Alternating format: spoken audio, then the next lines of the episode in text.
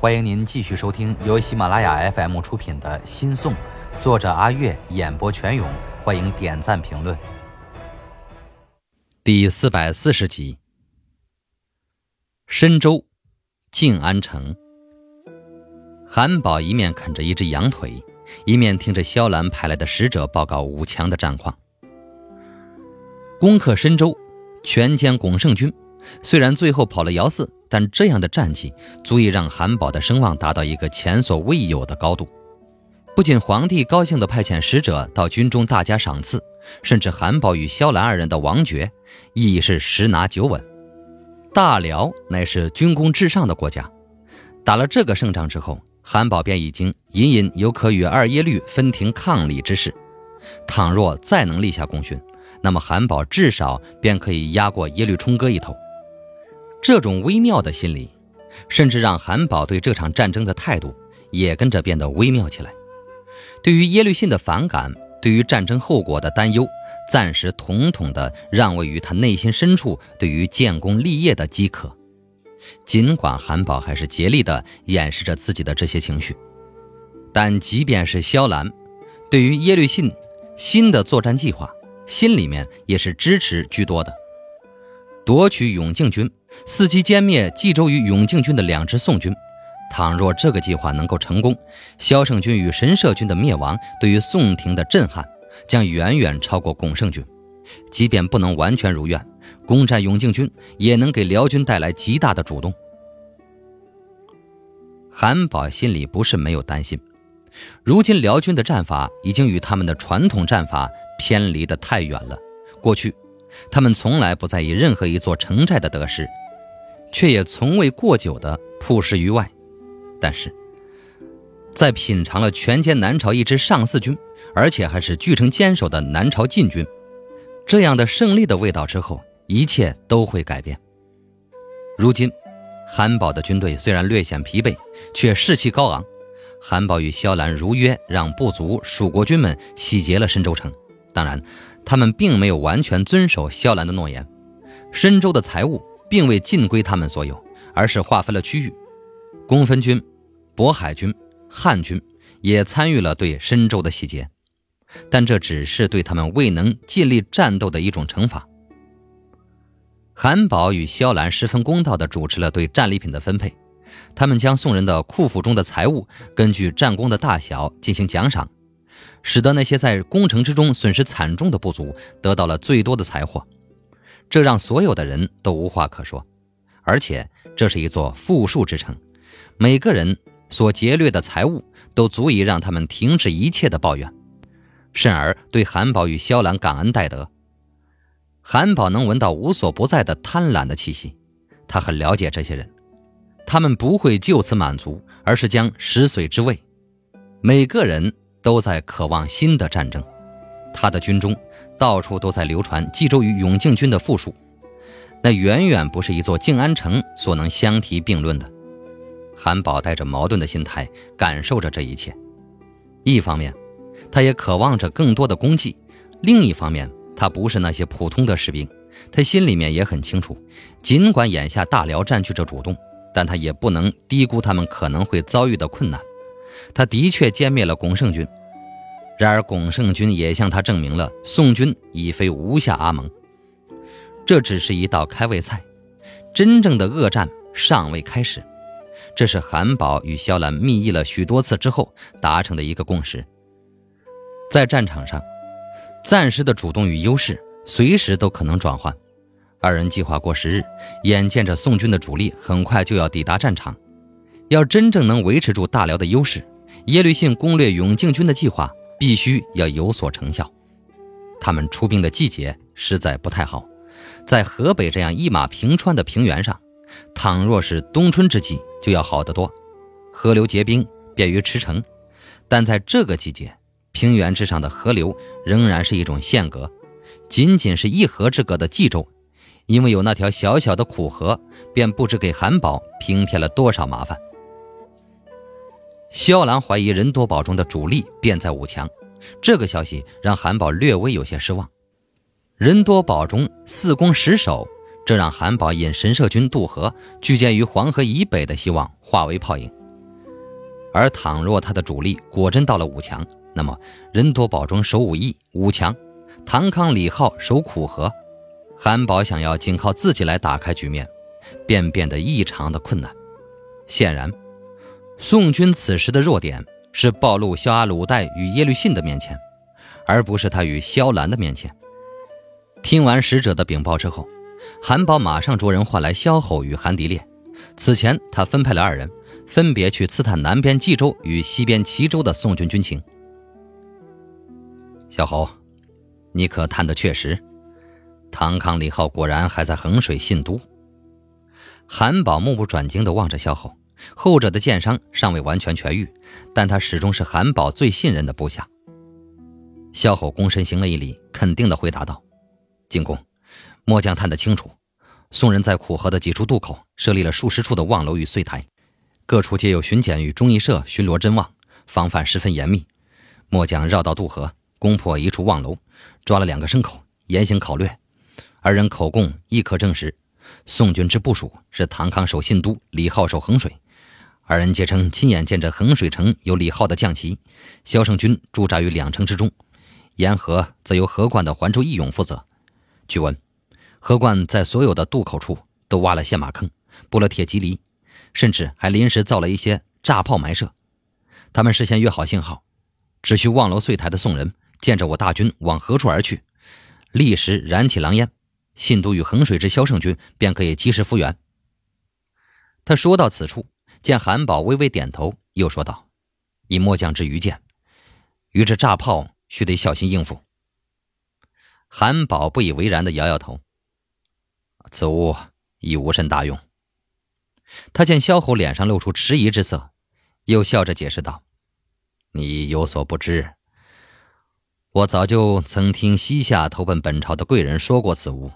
此物可埋设于地下，人马踩踏，便即爆炸伤人。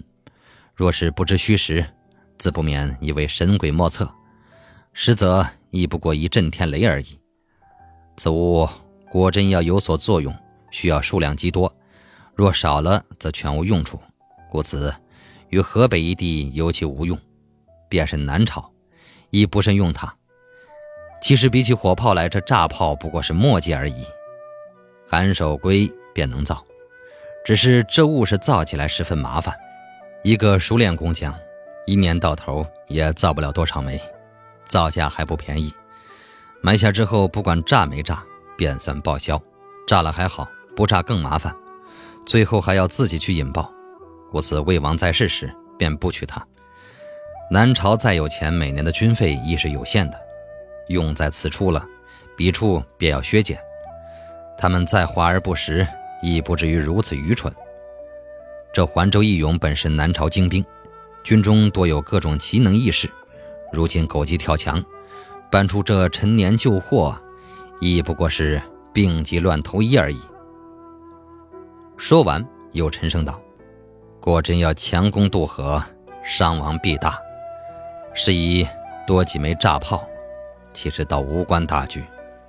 相较而言，反倒是陷马坑与铁骑犁更难以对付。”韩迪烈一直在旁边默默听着，这时吃了一惊，抬头问道：“爹爹，莫非要强攻渡河吗？”萧侯也是一愣，抬眼望着韩宝。却听韩宝摇摇头道：“兵法上说，善攻者动于九天之上。如今宋军既已严阵以待，萧老元帅又已绕到唐康李浩的后方，我军有万全之策，我又何必白白牺牲将士性命？只是咱们也不能坐享其成。虽然不真的强攻，却要设法保持对唐康李浩的压力，以免让他们能腾出手来。”去对付萧老元帅的那支骑兵，韩迪烈这才放下心来，点点头道：“自攻克深州，我军已休整快十日，军中如今求战心切，士气可用。以孩儿之见，不如分兵数支，每日轮流攻打苦河的那七八个渡口，既探明宋军虚实，亦能令唐康李浩疲于奔命。”韩宝心里虽也同意韩迪烈的计策，但他教子疏言。却也不急于同意，反板着脸训斥道：“我令你深入齐州，打探真定、齐州宋军虚实，你却几乎是无功而返。你又有何话说？”韩迪烈脸一红，忙欠身道：“请爹爹给我一千精兵，孩儿愿再去打探。”韩宝哼了一声：“你却不必去了，小侯，还是你去。”遵令。萧侯连忙抱拳应道，一边尴尬的拿眼睛瞥了韩迪烈一眼，却听韩宝又说道：“探不清慕容谦的虚实，终是难以心安。上回与你交战的，果真是魏州番旗吗？”这话却是问韩迪烈的。韩迪烈连忙回道：“千真万确，我是亲眼见着他们的旗帜。”如此说来，慕容谦的麾下如今至少有五七军，衡山番军。魏州番旗，便是粗粗一算，步骑已近三万之众。提起此事，韩宝只觉如芒在背。他望着萧吼道：“慕容谦是南朝宿将，坐拥三万之众，却似乎全无进取之心，此大非常情。萧侯，此番你定要不惜深入，一定要弄清楚慕容谦到底有多少人马，各在什么地方。”猜不透慕容谦打的什么算盘，我就难以专心来对付唐康李浩。爹爹，孩儿愿与萧将军同往。不必了。韩宝冷冷的拒绝道：“你另有差遣。”韩迪烈很不甘心的看了萧后一眼，躬身道：“还请爹爹示下。你见着南朝诸君带孝了吗？”韩宝瞥了他儿子一眼。南朝太皇太后去世了。皇上打算派韩林牙去南朝致哀，你挑三百骑人马，将瑶骨送到肃宁，会合了韩林牙，然后随韩林牙一道往汴京去。啊！要让孩儿去南朝出使？韩迪烈愣住了。这时候去出使可不是什么好差事，虽说不至于丢了性命，但是被扣押软禁却是大有可能。他一时没弄明白为何要让他去干这件事。您正在收听的是由喜马拉雅 FM 出品的《新宋》，作者阿月，演播全勇。你害怕了吗？没什么好怕的。韩迪烈摇了摇头。不过，孩儿还是宁可打仗。没出息！哼！韩宝骂道：“这是皇上亲自点了你的名，是你的造化。义勇之夫，我大辽多的是。”此番你若随韩林牙出使成功，胜过斩首千级。为了你要出使南朝，朝廷提前颁布了对你的赏赐，因南下征伐之功，封你为随侯。这个消息立时让韩迪烈与萧侯都变得高兴起来。韩迪烈年不过十八岁，一朝封侯，几乎是如同一步登天，哪能不喜？便是萧侯，他的军功更在韩迪烈之上。见韩迪烈已封侯，便知他的封赏亦不过是迟早间的事。对于他这样出身低微的人来说，受封侯爵，实是他的人生地位最翻天覆地的一次改变。二人都是欢天喜地，韩迪烈也不再计较要去出使宋朝之事，只认真听韩宝继续说道：“待韩林牙启程，朝廷便下令。”满朝文武为南朝太皇太后戴孝，此番将瑶骨送回去，是为了表达我朝对南朝太皇太后的尊敬之意。一路之上，须得好生待她，以免落人话柄。是。韩迪烈方躬声答应了，却听外头有人高声禀道：“紧急军情！”韩迪烈与萧后连忙朝韩宝行了一礼，退了出去。走到外面之时，二人瞥了一眼那递送军情的使者。却认得是耶律薛禅的部下，二人知道耶律薛禅此前奉命驻守数路，防范齐州宋军，这时不免都暗暗吃了一惊。韩迪烈想起萧后正要去齐州，真定刺探宋军军情，不由担心地看了萧吼一眼，却见萧吼正从随从那里牵过坐骑，脸色十分凝重。他张张嘴，想要叮嘱两句，却见一个卫士大步走到萧吼跟前，说道。萧将军，晋国公召见。他不由得一愣，到了嘴边的话又咽了回去。萧吼刚刚从韩宝那儿出来，却马上又被召了回去。他心里知道，必是树路那边出了什么变故，不免有些忐忑不安。才走进帐中，便见韩宝正站在一幅地图前，目光紧紧盯着树路一带。见他进来，马上说道：“你不必去冀州了。”果然，萧后心里说了一声，又听韩宝说道：“树路来报，滹沱河以北的深泽镇，以南的古城，都出现大股的宋军。宋军的前锋昨夜夜袭树路，差点得手。看样子……”慕容谦来了。在韩宝接到大股宋军出现在滹沱河两岸的深泽镇古城之东，甚至有宋军夜袭数路的紧急军情的同时，进驻齐州古城的五七军副都指挥使王善也接获了一些奇怪的情报。王善驻守在齐州古城县，东出真定府九十里，至深州城尚不到一百五十里，距数路就更近，不过百里左右。自古以来，古城便是真定、河间之间交通的必经之道。整个古城县的地势平缓开旷，虽然海拔由西向东缓缓降低，但奔驰其地，却几乎难以感觉。除了城北十三里有滹沱河流过以外，在滹沱河北的深泽镇，还有一个称为盘蒲泽的小湖。此时把守深泽镇至古城之间的滹沱河上的微渡口。五路金口等几个渡口的是衡山藩军的任刚中，而王善则率了一个营的骑兵在古城西边五里的古城山上设寨。对于慕容谦安排给他的这个差遣，王善心里面免不了有许多的腹诽。他也是进过讲武学堂的，听过不少的历史战例，古城这个地方可给不了他安全感。须知隋唐五代之间的战争，不论是李毅与刘黑闼相争。还是李克用与朱全忠争雄，古城都是个遭池鱼之殃的地方。也不管是西攻镇州、东掠深州，又或是南夺冀州，反正大军只要路过古城，顺便就会攻下此城，洗劫一番。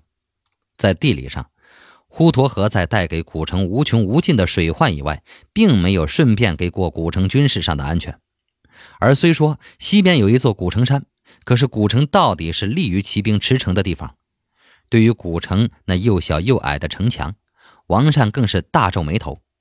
辽军不来则罢，若来攻城，用不了一时三刻，古城便该姓耶律了。因此，王善一直觉得这是慕容谦或者姚雄没安好心的安排。但更让王善气不打一处来的。还是几天前抵达深泽镇的魏州藩旗都指挥使刘法。原本与和硕将领不同，王善一向知晓西军底细。他知道魏州藩兵是当今右丞相石越的亲信李十五所创，在平定西南夷之乱中也曾立下过一些战功。虽然李十五在绍圣初年因染上瘴疫而壮年病故，但继任的都指挥使刘法是王后亲自推荐。也是轻易得罪不得的人，所以，在听说刘法到了深泽镇之后，王善本是怀着刻意折节下交的心态，邀请刘法来参观古城山的风景与古城城北，据说是东汉黄福松所筑的金冠遗址。故老相传，那是黄福松用斩下的十余万黄巾军的人头垒起来的一大奇观。但没有想到。刘法这厮借口自己感染风寒，根本不愿来见他。初时王善还信以为真，后来他派出去的斥候打探到，刘法亲自率了一小队人马远处数路刺探辽军军情，与数路的辽军打了一仗。王善才知道自己是被耍了。刘法哪里是得了什么风寒，这分明是瞧不起他，不愿意来见他。因为刘法官阶比他低，见着他后免不得要给他行礼。若是慕容谦、姚雄在王善面前拿点架子也就罢了，甚至，倘若魏州藩旗的都指挥使还是李十五，这口气王善也忍了。但刘法又算是什么东西？当王善在西军中建功立业之时，刘法还不知道在哪儿吃奶呢。这几日间，王善心里面便就只想着要如何才能出这口恶气。刘法官阶虽比他低，但与他不相隶属，要报复。却也不是容易之事。王善在知道刘法亲自出去打探军情之后，便加以留心，派出不少斥候前往数路打听消息。然而得到的消息让他有些丈二和尚摸不着头脑。这数路县境之内，有所谓青丘、牛丘、石丘、灵丘、黄丘，一共五座小有名气的小山。县境的南边，则是大路泽的北部。县北还有一个数路岩，能轻而易举地藏下个千余人马。昨日这一日之内，斥候回报，这数路五丘至大路泽北部。突然烟尘高扬，旌旗相连。从旗号来看，竟然是慕容谦的大军，尤其是黄丘一带。从旗帜来看，至少有五六千之众屯兵其中。不仅如此，白天斥候可以看见不知有多少人马在那里旁若无人的耀武扬威，还与小股辽军发生激战。夜晚，这些突然冒出来的宋军竟然还进攻了数路县城。初时。王善还以为是刘法或者任刚中闹得玄虚，但令他感到意外的是，没过多久，任刚中便派了人来问他，出现在数路的这支宋军是不是他的部下。王善顿时糊涂了，他知道这几日间刘法与任刚中打得火热，倘若那是刘法的部队，任刚中必然知情，何况刘法驻扎在深泽镇。而任刚中把守着滹沱河的渡口，刘法便是想瞒他，亦不可能瞒得过。出现在数路的宋军，既然并非刘法、任刚中部，又不是他自己，这附近最近的宋军，便是藁城的姚雄部了。但姚雄倘若要去数路，非得经过古城不可。王善不可能全部知情，他完全不认为这支部队。可能与冀州的唐抗李浩有何关系？因为虽然从地图上来看，冀州与深州毗邻，但是从衡水到数路，却也有一百多里。这一百多里并不好走，除了要渡过苦河外，所经过的全是辽军占据的地盘。一路之上，到处都是打草谷的辽军。别说人人都知道唐抗与李浩既无兵力，亦无必要跑到数路来与辽军对垒。但是，要走过这一百多里而不惊动辽人，不被辽兵追杀，那在王善看来，便已经是完全不可能的事了。而他心里面是十分肯定的。数日之前，曾经有唐抗李浩的使者经过古城，前去真定府求见慕容谦。虽然使者不肯对他明言有何所请，但王善心里明镜似的，那必是去求慕容谦发兵，协同他们打仗的。唐抗与李浩的兵力已经捉襟见肘了，所以思前想后，王善最终还是判断，这必定是刘法搞的鬼，而任刚中不过替刘法掩饰而已。所谓欲盖弥彰，刘法此人必定是贪功求胜，故而违背慕容谦的节度，私下里大步移兵，目的自然是攻打数路，甚至故意引诱韩宝来攻打他们。刘法这次贪功。原本不干他王善鸟事，但是如今是王善驻守古城，一旦辽军引兵来攻，他王善是要首当其冲的，这不是算计他王善吗？弄明白这中间的文章之后，王善怒从心中起，恶向胆边生，猛地一拍桌案，高声喝道：“来人呐！”他的亲兵指挥使李坤立时跑了进来，朝他行了一个礼，问道：“将军有何吩咐？”“备马，快备马！”王善恼声喊道：“你带起人马，咱们往深泽镇去。”听众朋友，本集播讲完毕，感谢您的收听。